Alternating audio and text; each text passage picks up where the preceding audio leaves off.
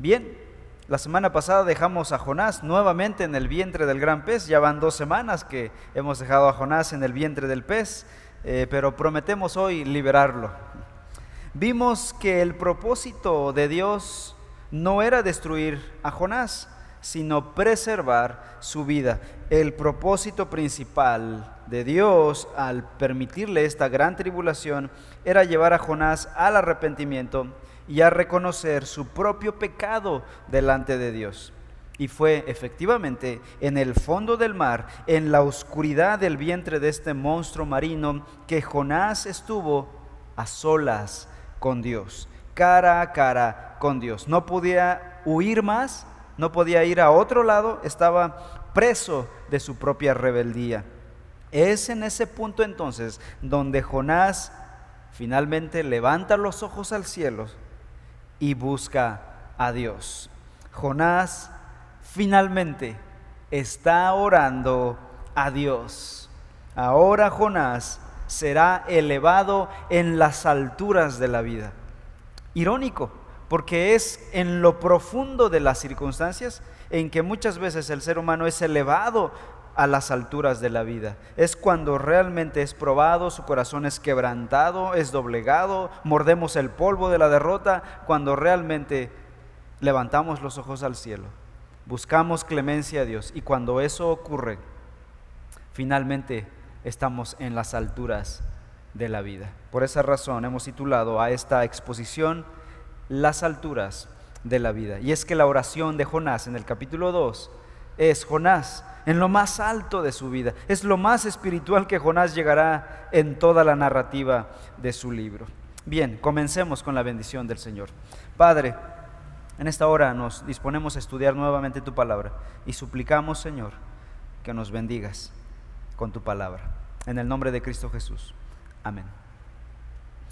Capítulo 2, entonces. Jonás capítulo 2, versículo 1 dice así la escritura. Entonces Jonás oró al Señor su Dios desde el vientre del pez. Y saben qué, yo hubiera hecho lo mismo. Si me tragara un pez o un cocodrilo, yo de inmediato estaría orando al Señor, clamando, pidiendo misericordia a Dios. Y yo con menos, en lo personal, con menos ya estoy orando. Un pequeño temblor y de inmediato estoy orando a Dios. Aunque Jonás estaba encerrado en el fondo del mar, aún así tiene libre acceso a Dios. Y esta es una gran bendición. Qué bendición porque Dios no tiene muros, Dios no tiene topes, Dios no tiene límites, nada lo detiene. Dios está presente, o mejor dicho, Dios está omnipresentemente en todos lados. El Salmo 139 lo describe de una bella manera, versículos 7 al 10. ¿A dónde me iré de tu espíritu? ¿O a dónde huiré de tu presencia? Si subo a los cielos, allí estás tú. Si en el Seol preparo mi lecho, ahí estás. Si tomo las alas del alba y si habito en lo más remoto del mar, aún allí me guiará tu mano y me tomará tu diestra. Este bello salmo le quedaba muy bien a Jonás, huyendo en el mar y se encuentra con Dios.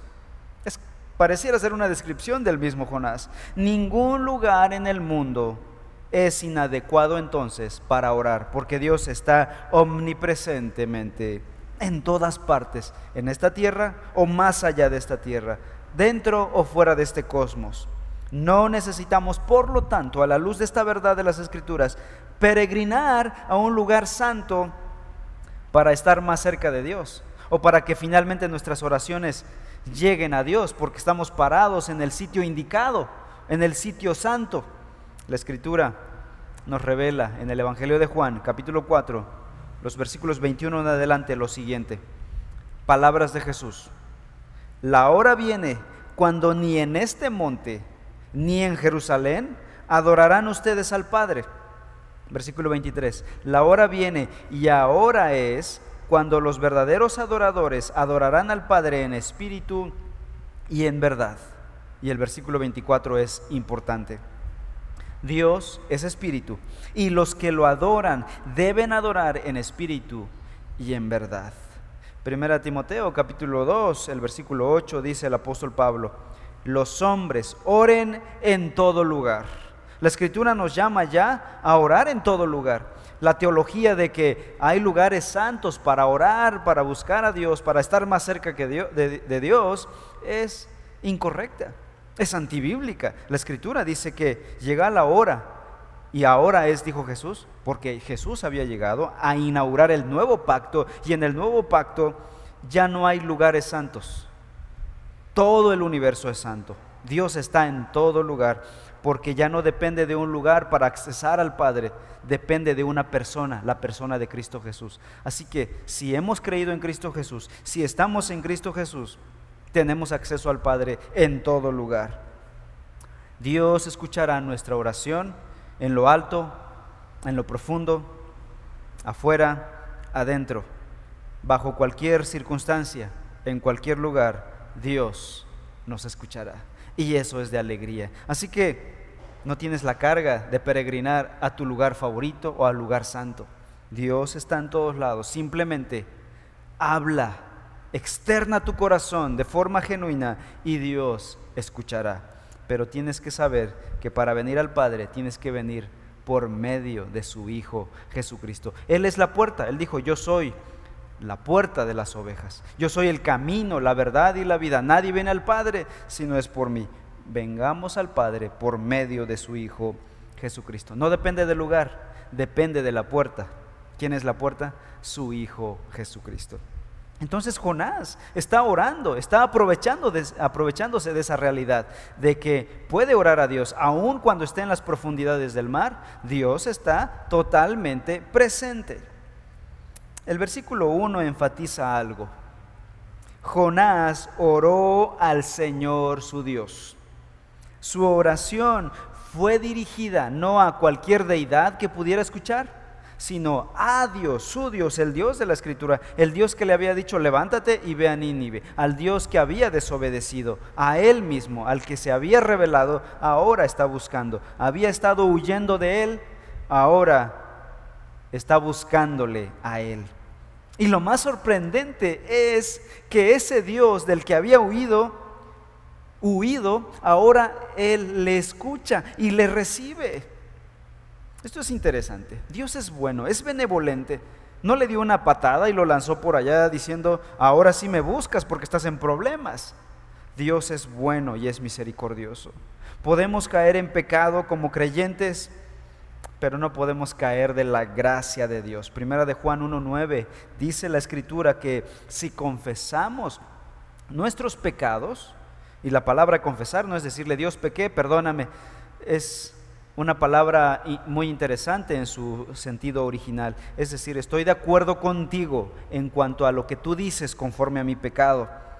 Si confesamos nuestros pecados, Él es fiel y justo para perdonar nuestros pecados y limpiarnos de toda maldad. Sigue diciendo el pasaje, el capítulo 2, y comienza la narrativa de la oración de Jonás. ¿Qué oró Jonás estando dentro del vientre de ese gran pez?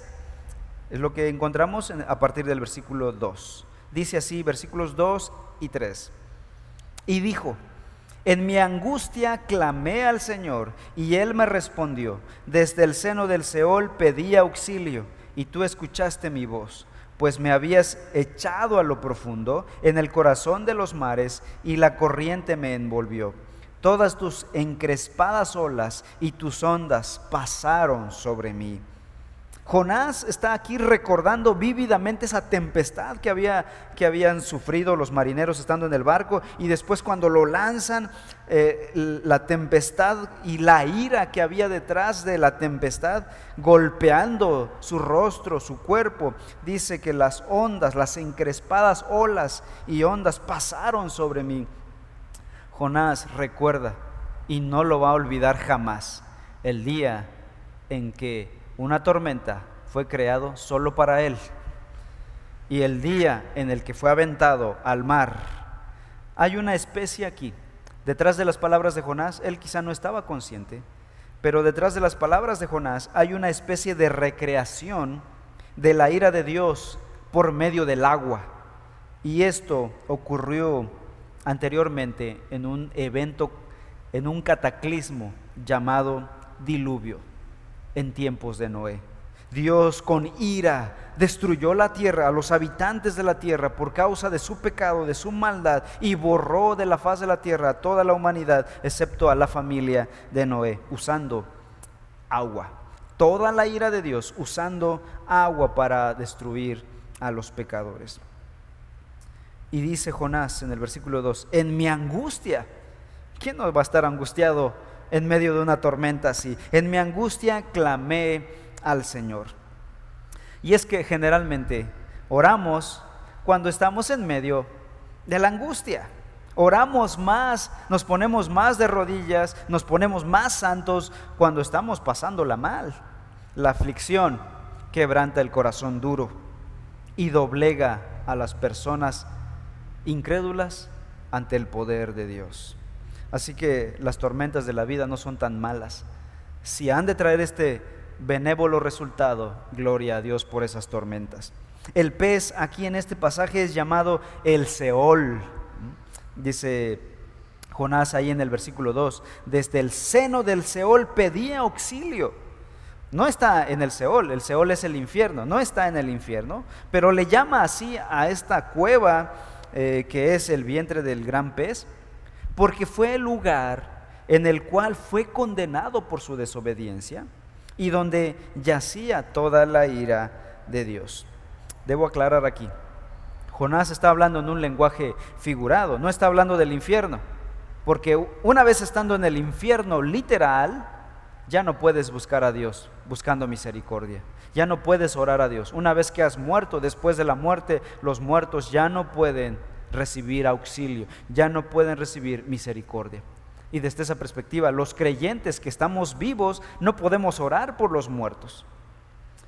Una vez muertos, se terminó todo rayo de esperanza. Aquí Jonás está hablando de forma eh, metafórica del lugar que lo tiene encarcelado. Es para él su Seol. Versículo 4 dice Jonás, entonces dije, he sido expulsado de delante de tus ojos. Sin embargo, volveré a mirar hacia tu santo templo. Cuando Jonás clamó, cuando estaba en lo peor de la tribulación, estaba angustiado, no tenía esperanza, y de pronto un rayo de esperanza brota. Dice, he sido expulsado, efectivamente, pero curiosamente Jonás va a decir, sin embargo, volveré a mirar hacia tu santo templo. Jonás empieza a ver a, Dios con fe, una fe débil, frágil, pero finalmente fe. Y dice, volveré a ver tu santo templo. Yo creo que Jonás en este momento tiene en mente cuando menciona la palabra templo, y lo menciona en un par de ocasiones. Creo que está pensando en el templo de Jerusalén porque no había otro templo. Era lo que conocía todo israelita. Y creo que tenía en su memoria aquellos viajes que él había hecho tal vez en antaño a Jerusalén, al templo, tal vez la fiesta de la Pascua, tal vez el Yom Kippur, el día de la expiación, alguna de las fiestas importantes, de las cinco fiestas eh, dadas por Dios a Moisés en el Antiguo Testamento, en, la, en la ley de Dios. El templo representaba la presencia de Dios en medio de su pueblo. ¿Qué había hecho eh, Jonás con esa presencia de Dios? Jonás había huido, dice el texto, de la presencia de Dios. Jonás quería escapar a la presencia de Dios. Y ahora, con esta expresión, está diciendo, tu presencia es lo que más anhelo. Uno nunca sabe lo que tiene hasta que lo pierde. Y en este caso Jonás había tenido el privilegio de tener la presencia de Dios, de experimentar el cuidado, la protección, el amor de Dios, pero por un enojo, por un berrinche, porque él no quería compartir la gracia con los pecadores, porque ellos eran inferiores a él, porque él se sentía superior a ellos, soberbiamente, prepotentemente, él prefiere perder el privilegio de la presencia de Dios, huir de la presencia de Dios antes que compartirla con los paganos, con los que no la merecen. Y ahora anhela la presencia de Dios. Versículo 5 en adelante, sigue orando Jonás. Me rodearon las aguas hasta el alma, o sea, se le estaba yendo por las narices. El gran abismo me envolvió, las algas se enredaron en mi cabeza, descendí hasta las raíces de los montes, la tierra con sus cerrojos me ponía cerco para siempre, pero tú sacaste de la fosa mi vida, oh Señor, Dios mío. Cuando en mí desfallecía mi alma, versículo 7, del Señor me acordé y mi oración llegó hasta ti, hasta tu santo templo. Efectivamente, cuando estamos en problemas, ahí sí nos acordamos de Dios. Versículo 7, cuando desfallecía mi alma en mí, del Señor me acordé. Cuando hay una turbulencia en un avión, todo mundo es cristiano, todo mundo está orando. Cuando hay un terremoto, todo mundo busca y clama a Dios. Pero mientras las cosas van bien, el barco va tranquilo, las aguas están calmadas, a nadie le interesa, nadie busca a Dios. Pero lo que vemos en estos versículos, en esta sección de su oración, vemos que hay una tensión entre su raciocinio y su fe. Comienza una lucha interna en Jonás entre sus sentidos naturales y su fe. el versículo 5 dice, por ejemplo, me rodearon las aguas hasta el alma. Sentía que el, agua se le, se le metía hasta el alma hasta lo más profundo de su ser. En mí desfallecía mi alma, dice el versículo 7. Nuestros sentidos naturales, la vista, el tacto, el oído, olfato, gusto, son los que traen la realidad exterior a nuestro interior. Sus ojos veían oscuridad, sus oídos escuchaban las tripas del gran pez consumiendo a sus víctimas. Al tocar, todo estaba baboso allá adentro. Su nariz, bueno, no me lo puedo imaginar, pero sus sentidos, dice aquí, que estaban en contacto con la realidad externa y le decían a Jonás, Jonás, de esta no vas a salir, no hay esperanza, aquí vas a ser consumido por este monstruo marino. Pero por otro lado, su fe en su corazón su fe en el Dios Todopoderoso, que, para quien no hay nada imposible, le decía algo, una voz en su corazón. Pero tú sacaste de la fosa mi vida. Oh Señor, Dios mío, dice el versículo 6. Él tenía, guardaba la esperanza. Recuerden, esta oración está siendo hecha dentro del vientre del pez, aún no ha sido expulsado al exterior. Él está hablando de algo como si ya fuera hecho. Es lo que hace la fe. La fe es la confianza, es la certeza, dice Hebreos capítulo 6, eh, de que Dios, eh, capítulo 11, de que Dios hará todas las cosas y que puede hacer todas las cosas aquellos que esperan en Él. Jonás dice, tú sacaste mi vida de ese hoyo, solo tú Dios. Jonás entendía que si Dios hubiera querido matarlo, ¿por qué no hacerlo antes? Lo hubiera dejado ahogar en el mar o este pez lo hubiera triturado. Pero no, hasta este momento sigue vivo. Ya pasó por una tormenta, ya se hundió en el mar, ya lo tragó un, monstruo marino y sigue vivo y coleando. Si Dios hubiese querido matarlo, lo habría hecho desde el primer momento. Entonces Jonás como que se anima en su propio corazón y comprende que Dios está detrás de todo esto. Hay una tensión aquí. Todos nosotros hemos experimentado esta lucha. Cuando todas las cosas van bien, cuando todo se ve bien en el panorama, estamos animados, felices, hasta extasiados en alegría. Estamos sonriendo a todo mundo. Pero cuando las cosas se ven mal, el panorama es sombrío, nos deprimimos, nos enojamos, nos malhumoramos, nos quejamos de otros nos deprimimos, caemos en ansiedad. Y amados hermanos, esta es una batalla de toda la vida. Vivimos en un mundo caído y así será hasta que veamos al Señor cara a cara, hasta que Él venga por nosotros. Habrán días soleados y días nublados, pero que el Señor nos permita tener más estabilidad en la fe en el Señor, quien dijo que confiáramos en Él. Buscad primeramente su reino y su justicia y todas estas cosas serán añadidas. No os afanéis por el día de mañana, dice el Señor Jesús. Luego sigamos con la oración de Jonás. Versículo 8. Jonás 2.8. Los que confían en ídolos vanos, su propia misericordia abandonan. Eh, la palabra Reina Valera, la Biblia Reina eh, Valeria, la, la versión Reina Valera que la mayoría tiene, dice vanidades ilusorias, pero una mejor traducción de esa frase es la que aquí tenemos, ídolos vanos. Y es que Jonás aquí está confesando su propio pecado. Él abandonó la misericordia de Dios siguiendo su propia idolatría. ¿Quién era su ídolo? Él mismo. Jonás se había idolatrado a sí mismo más que adorar a Dios. Y es lo que pasa.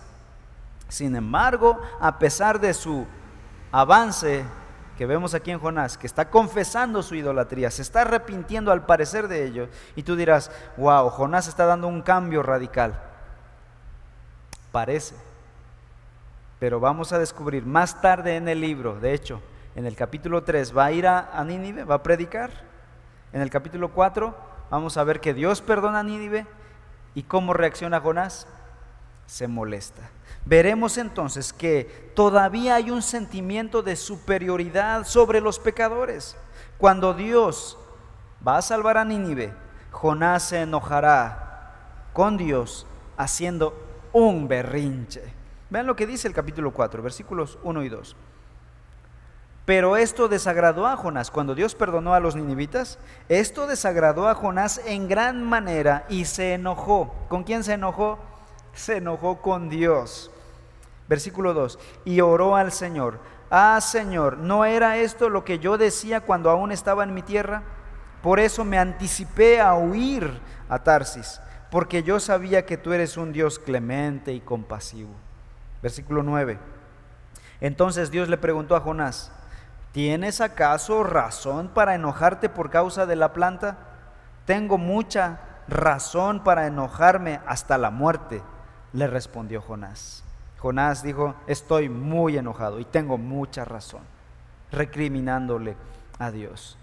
Así que Jonás vio los ídolos que adoraban los paganos, pero no fue capaz de ver los ídolos más sutiles en su propia vida.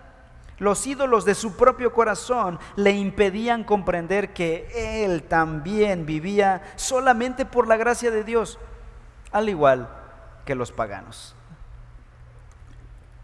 La idolatría de unos es más visible para nosotros y es imposible a veces o difícil de ver nuestros propios ídolos que hemos hecho en nuestro corazón. Luego versículo 9, pero Jonás sigue avanzando en su entendimiento de esa gracia de Dios. Aunque no era completa el avance, sigue comprendiendo la gracia de Dios. Versículo 9 dice, pero yo con voz de acción de gracias te ofreceré sacrificios.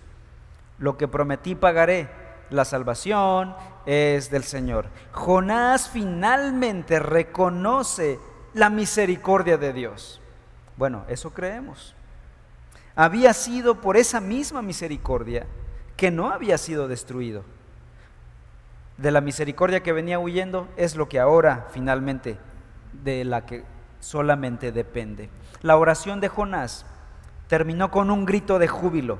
A medida que Jonás fue poniendo juntos todos los componentes de la doctrina de la gracia, de la misericordia, comprendió la maravilla de la gracia de Dios. Y en una declaración climática afirmó, la salvación es del Señor.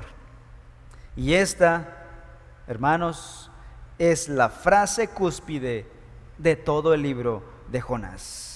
Esta fue la verdadera liberación de Jonás, no la liberación del pez. La verdadera liberación vino espiritualmente cuando él comprendió el carácter misericordioso, lleno de gracia de Dios.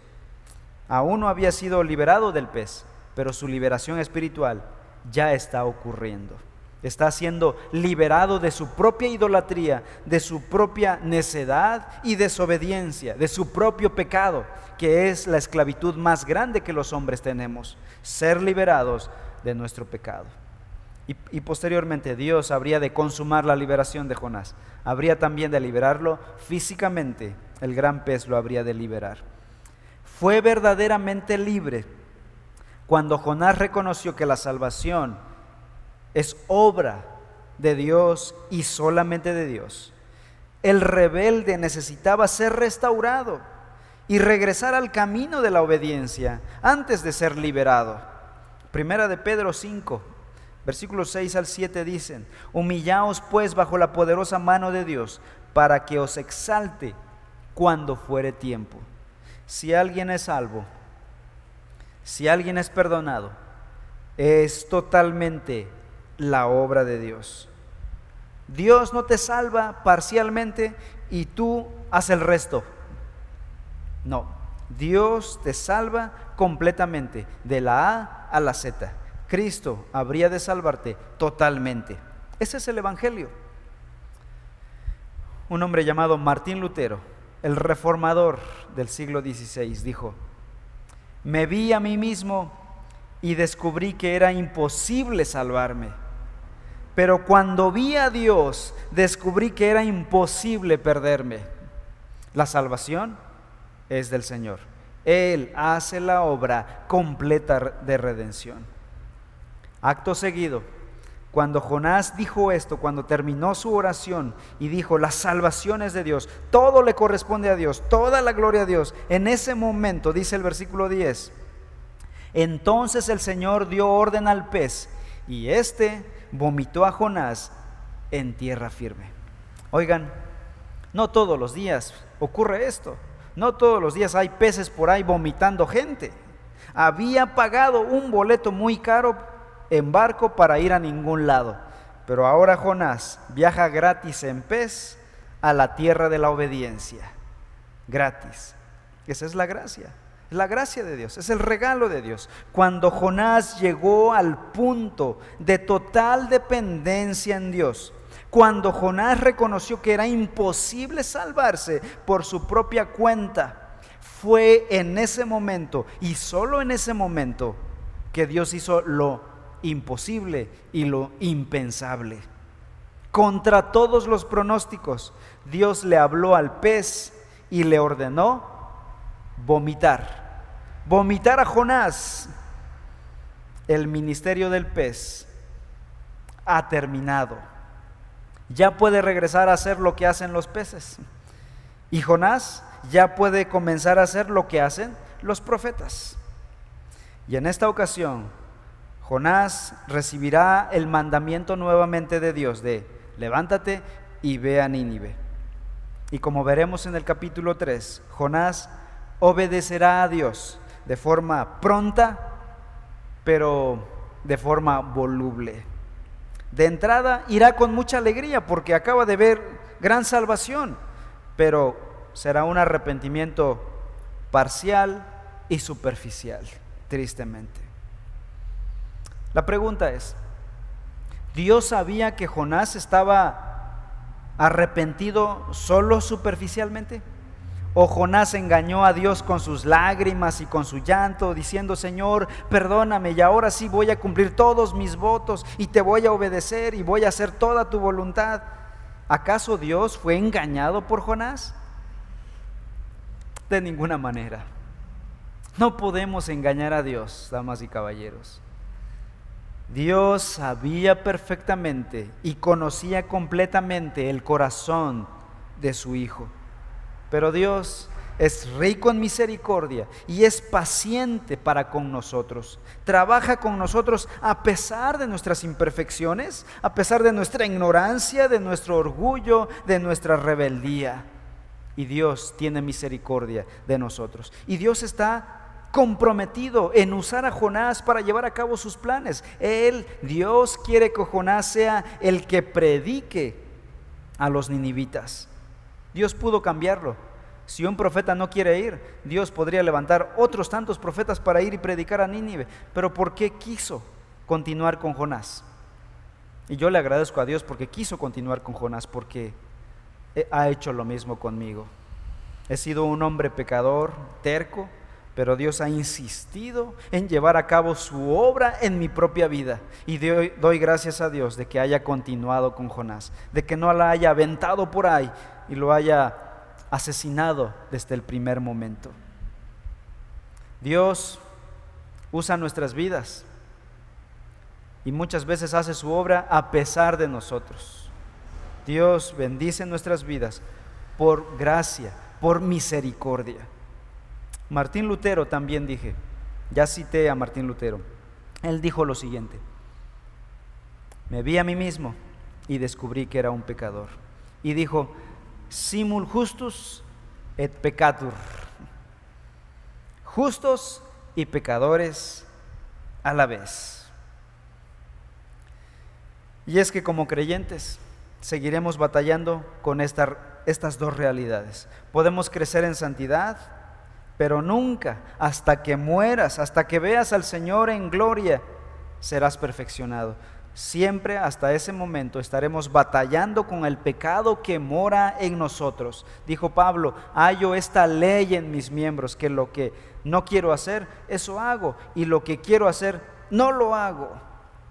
Puedes estar verdaderamente comprometido con Dios y aún así tener puntos ciegos en tu vida. Por eso necesitamos estar en comunión con Dios. Tenemos, necesitamos estar en su palabra, orar al Señor, que Él muestre nuestro pecado. Enséñame si hay camino de maldad en mi corazón, decía David. Analicemos un poquito la oración de Jonás. La oración de Jonás muestra que comprendió tres verdades cruciales de la vida. En primer lugar, la primera verdad que Jonás comprendió fue su propia bancarrota espiritual. En nuestra época posmoderna se enfatiza mucho el lenguaje positivista de la terapia. Eres un triunfante. Descubre el campeón que hay en ti. La psicología nos enseña que tu problema es la falta de autoestima, que vivimos con mucha culpa. Necesitas amarte más a ti mismo.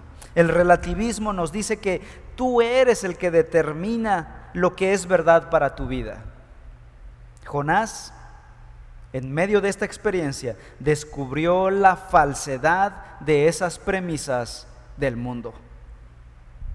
El capítulo 2, versículos 3 y 4 dice, pues me habías echado a lo profundo, en el corazón de los mares y la corriente me envolvió.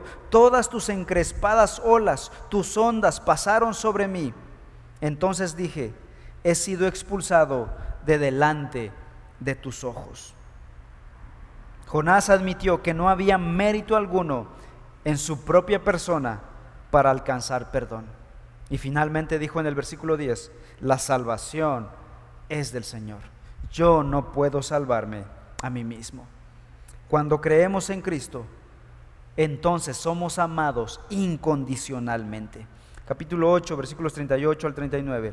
Porque estoy convencido de que ni la muerte, ni la vida, ni ángeles, ni principados, ni lo presente, ni lo porvenir, ni los poderes, ni lo alto, ni lo profundo, ni ninguna otra cosa creada nos podrá separar del amor de Dios que es en Cristo Jesús, Señor nuestro.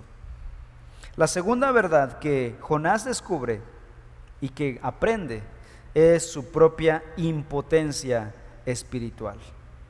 Nuevamente, en este caso, el mundo no nos ayuda mucho, porque la psicología nos dice que debemos creer en nosotros mismos, en nuestras propias habilidades para ser exitosos, para alcanzar a Dios. Hay muchas frases psicológicas que suenan muy bonitas, que suenan muy románticas y que tristemente también las he visto en los muros en Facebook de algunos cristianos. Por ejemplo, dice, dice una bonita frase, cree en ti mismo con tanta fuerza que el mundo no puede evitar creer en ti también. Aprende a tener fe en ti y conseguirás lo que quieras. Suena bonito, ¿no? Suena romántico. Haces lo que quieras. Eso a todo mundo le gusta. Dale a la gente lo que quiera oír y es bienvenido. Otra frase romántica, psicológica, pero bien errada también, dice, cuando uno cree en sí mismo y se ama incondicionalmente, se vuelve invencible. Pero Jonás también, después de intentarlo y de creer en sí mismo, descubre que era la peor tontería, el peor error de su vida. Capítulo 2, versículos 5 y 6 dice, me rodearon las aguas hasta el alma. Eso por culpa de creer en mí mismo, en mis propios pecados, en mis propias ideas. El gran abismo me envolvió, las algas se enredaron en mi cabeza. Versículo 6. Descendí hasta las raíces de los montes, la tierra con sus cerrojos me ponía cerco para siempre. Jonás se percató y descubrió por experiencia propia que mientras más intentaba creer en sí mismo, se hundía más en el inframundo. No había forma posible de abrir esas rejas por sí mismo. Jonás admitió que solo Dios podría sacarlo del abismo de la vida. Por eso clama en el versículo 6, pero tú sacaste de la fosa mi vida, oh Señor, Dios mío. No fui yo, fuiste tú. Hermanos, no podemos salvarnos a nosotros mismos. Dios sí puede. Para eso envió a su Hijo Jesucristo. El Hijo del Hombre no vino para ser servido, sino para servir y para dar su vida en rescate por muchos. El mundo miente cuando dice que no necesitan un Salvador. Por mucho tiempo nosotros mismos fuimos engañados hasta que la luz del Evangelio nos alumbró. Y tercera verdad, y con esto finalizo. Tercera verdad que Jonás descubrió. Descubrió el costo de la salvación. Jonás menciona en su oración, como dije antes, el templo de Dios en Jerusalén. Versículo 4 dice, volveré a mirar hacia tu santo templo. Versículo 7, mi oración llegó hasta ti, hasta tu santo templo. En el Antiguo Testamento, el templo era el centro de la adoración a Dios y Dios otorgaba el perdón de los pecados en base a sacrificios. El propiciatorio era esa tapa que cubría el arca del pacto en cuyo interior estaban las tablas de la ley que representaban la santidad perfecta de Dios. El día de la expiación, el Yom Kippur, un sacerdote tomaba sangre de una víctima, con sus dedos rociaba la sangre sobre el propiciatorio por causa del pecado del pueblo. El templo era la residencia de Dios. Los diez mandamientos representaban su santidad perfecta, que ningún hombre había podido cumplir. Así que, ¿cómo podía acercarse un hombre delante de Dios sin ser condenado por esta santa ley? Solo si llevaba sangre de un sacrificio en sus manos. Y efectivamente, este hombre podía entrar al lugar santísimo con la sangre, tomaba de la sangre con sus dedos y rociaba sobre el propiciatorio. Esta es una bella imagen del Evangelio allá en el Antiguo Testamento. En el Nuevo Testamento se nos aclara que cuando Cristo vino al mundo, entregó su vida, murió en la cruz del Calvario, derramó su sangre para que nosotros tuviésemos acceso a la presencia de Dios. Hebreos capítulo 10, versículos 19 en adelante.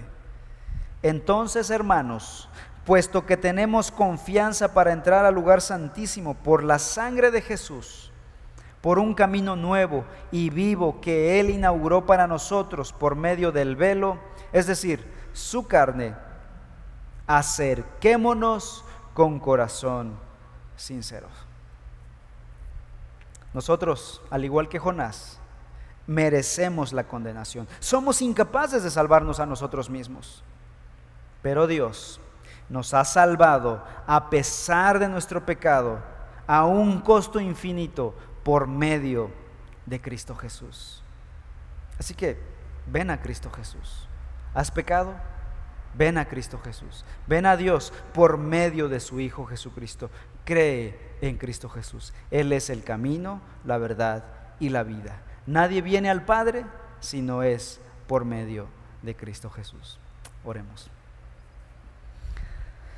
Señor, en esta hora queremos agradecerte por ese gran camino que has abierto para cubrir ese gran abismo que había entre nosotros y tu, y tu persona, tu presencia.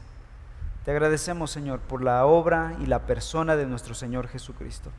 Gracias por su obra en la cruz, por su gran salvación, por derramar su sangre para que nosotros pudiésemos tener acceso a tu presencia. Ya no somos condenados por tu santa ley, porque Cristo guardó tu ley y pagó nuestro pecado. Así que Señor, ahora te pedimos que muchos puedan entrar por esa puerta, por ese camino, el camino que es Jesús. Te lo suplico, Señor.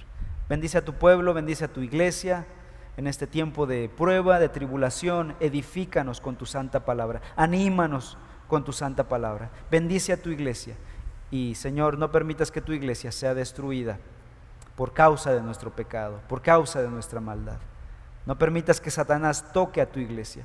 Edifica a tu iglesia, la iglesia bautista reforma, si es tu voluntad. Pido por mis hermanos que están en casa, guarda su salud, guarda sus vidas.